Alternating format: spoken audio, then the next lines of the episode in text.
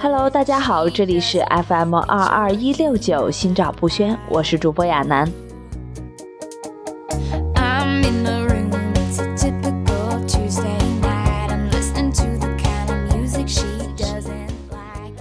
很高兴又来为大家分享美文了。今天我分享的这篇美文呢，是与我们的健康有关系的，题目叫做《早上八点前的时光决定你人生的质量》。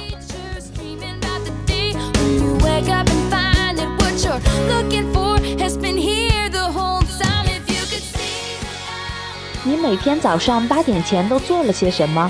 是赖床到最后一刻，然后匆忙洗漱奔向地铁，还是早早起床，有条不紊地读书看报，踏实地吃一顿营养早餐？近日，美国作家哈尔在新书中用自己的切身经历证实了一个观点：早八点前做什么，足以改变你的生活，甚至整个人生。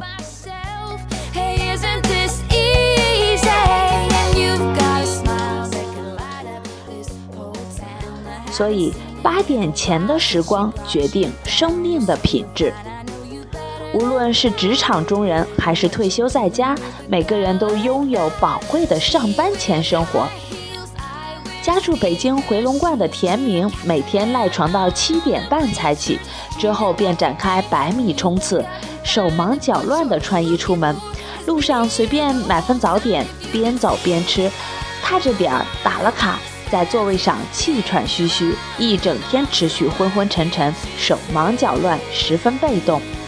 而从事保险行业的张亮则积极很多，他每天六点就起床了，晨跑二十分钟，然后提前一小时到单位，边吃早点边看书。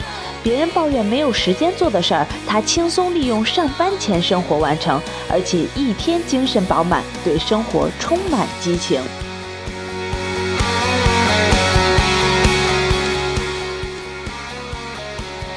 年七十九岁的田爷爷每天早上六点半起床，去附近公园遛鸟，和邻居们聊聊天儿。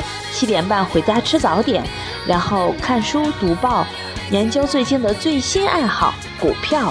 日子过得是越来越有意思。而隔壁王奶奶每天的生活都以睡觉和看电视为主。八点多才起床，吃完早点再睡个回笼觉，十点多起来就开始看电视，变得越来越孤僻，情绪呢也常常很低落。你看，善用晨光是掌握成功和健康人生的关键。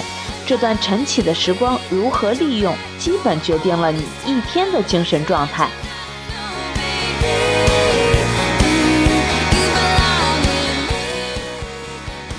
那么，我们来说一说善用晨光对身体的三大好处。美国某商业期刊一项调查发现，早起的人做事更积极，效率更高，良好的上班前生活有益健康。那么，三大好处的第一大好处就是早起的人身体好。研究发现，早起能提高免疫力，让皮肤更有光泽，降低肥胖的发生率。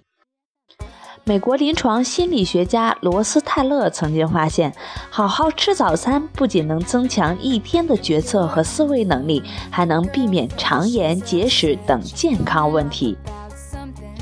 第二大好处就是早起的人精神更好。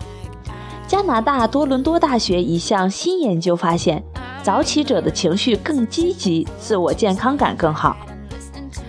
另有研究表明，发现爱熬夜的人更容易患抑郁症。早起的第三大好处就是效率高。中国科学院心理研究所组织与员工促进中心研发部主任肖振宇说：“早起者通常醒得更快，而且头脑更清醒，能快速投入注意力要求较高的活动，也不容易犯困。”早起还会让人更积极主动，不把事情拖到最后一刻才去做，习惯走在别人前面。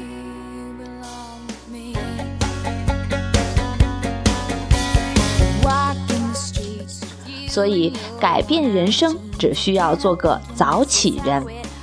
美国作家哈尔在新书中写道：“如果能早些起床，在八点之前完成一些规划，比如积极思考新的一天里最想做的事情，起床后喝一杯白开水，充分利用早起的额外时间用来冥想、看书、跑步或者浇花等，生活会逐渐变得井然有序。不妨就让我们从今天开始，试着做个勤奋的早起人。”早起的前提是保证充足的睡眠。习惯晚睡的人要改掉一些坏习惯，比如睡前看电视、上网、玩手机等。南方医科大学基础学院神经生物学博士高松说，这些都会让神经过于兴奋，以至于睡意全无。早起的具体时间是因人而异的，以每天精神饱满为宜。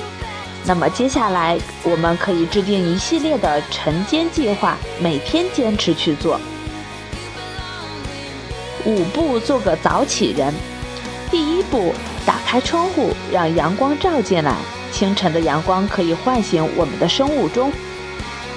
第二步，喝一杯白开水，上个厕所，刷牙洗脸，还可以冲个澡。第三步。开始专属于自己的成长时光，可以根据个人的喜好进行晨跑、瑜伽、读书、冥想、练乐器、收拾屋子等等。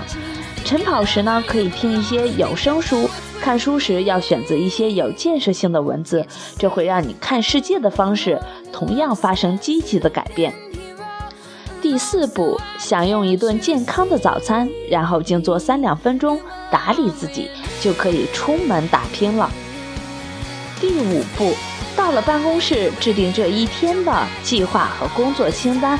另外，最后特别提醒老年人，晨间活动要量力而行，同时留意身体的变化，特别是患有心脑血管基础疾病的老人，晨起后肌肉处于松弛的状态，灵活性较差，容易发生摔碰、扭伤等意外。